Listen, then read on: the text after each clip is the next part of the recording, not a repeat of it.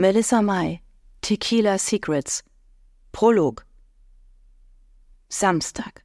Heute gehen wir Eis essen und dann schwimmen. Aufgeregt schlage ich die Bettdecke zurück und flitze zu meinem Bruder Jason, der im Bett gegenüber liegt. Ich stemme die Hände auf die Matratze und hüpfe vor ihm auf und ab. Maddie, lass das! Jason, jetzt wach auf, los! Nicht, dass das Eis schmilzt! Mein Bruder jault und meckert, reißt erst beim Wort schmilzt endlich die Augen auf. Kann das passieren? Die Hände in die Hüften gestemmt nicke ich energisch, obwohl ich keine Ahnung habe. Meinst du, Dad lässt mich extra Streusel nehmen? überlegt Jason, doch ich höre ihm nicht mehr zu und flitze in die Küche. In die leere Küche. Kein Frühstück, keine Kaffeetassen von Mom oder Dad, keine Musik, nur dreckige Teller neben der Spüle, eine große Flasche Alkohol und eine leere Papiertüte wie aus der Apotheke auf dem Esstisch, wo wir gestern noch zu fünft riesige Sandwiches gegessen haben. Dad? rufe ich, ohne eine Antwort zu erhalten. Mein Herz schlägt schneller. Dad ist hier bestimmt noch. Vielleicht wartet er draußen. Ich laufe durch das Wohnzimmer und luge durch das Fenster, das die Straße vor unserem Apartment hinabschaut. Er wartet irgendwo auf uns. Bloß wo? Er hat gesagt, dass wir etwas unternehmen. Ich raufe mir durch das kurze Haar und schlurfe mit hängenden Schultern zurück in die Küche. Habe ich etwas übersehen? Nacheinander öffne ich Kühlschrank, Mikrowelle und die obersten Schubladen, ohne unseren Proviant zu finden.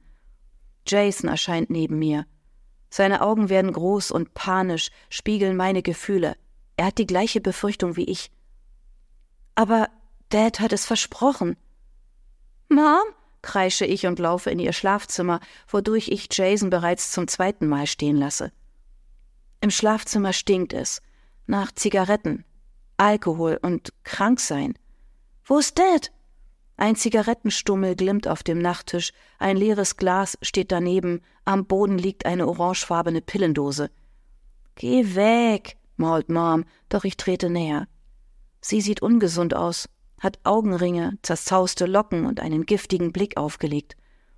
Aber Dad wollte mit uns Eis essen gehen, hat er gestern noch gesagt.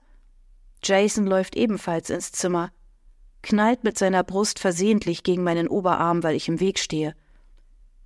Er ist weg. Was? rufen wir synchron. Das kann nicht sein. Wieso verspricht er Abenteuer, wenn er zu tun hat? Er meinte, er bleibe. Er meinte, wir seien eine Familie und er müsse nicht mehr arbeiten. Deswegen hat er für den Gemeinschaftsgarten einen aufblasbaren Swimmingpool gekauft und sogar Mom dazu gebracht, einen Badeanzug anzuziehen. Sie haben gelächelt, sind glücklich gewesen. Hört ihr schlecht? Euer Dad ist abgehauen. Penner, der er ist. Er hat sich verpisst und will uns nicht. Und jetzt geht. Sie macht eine abwertende Handbewegung und dreht sich von uns weg. Jasons Hand berührt meine und ich greife danach, drücke zu. Nicht schon wieder. Dieses Mal wollte er bleiben. Dad weiß, was er mit Mom macht. Jedes Mal zerstört er sie. Sie hält das nicht aus und er weiß. Jason zieht mich aus Moms Schlafzimmer. Unsere jüngeren Geschwister jauchzen in ihrem Zimmer und ein Blick zwischen Jason und mir genügt. Ein Kloß bildet sich in meinem Hals und droht mich zu ersticken. Ich bin wieder allein. Jedes Mal diese Versprechen, die sie nicht halten. Erwachsene sind alles Lügner. Scheiße. Ich presse die Handflächen gegen meine Augen, damit ich nicht heule, und tue es trotzdem. Madison. Jason klingt genauso hilflos, wie ich mich fühle, aber ich bin die Ältere. Laut Schniefen strecke ich den Rücken durch. Schon okay. Ich ziehe Alex und Faith an. Machst du Frühstück? Mein Bruder brennt alles an, so wie ich es einfach nicht hinbekomme, dass unsere Geschwister ohne zu murren aufstehen, aber haben wir eine Wahl? Jason nickt und wenigstens ein kleiner Hoffnungsschimmer bleibt. Ich bin nicht allein. Wir sind es. Jason und ich sind ein Team. Für immer. Wir gegen die Welt. Scheiß auf die Eltern.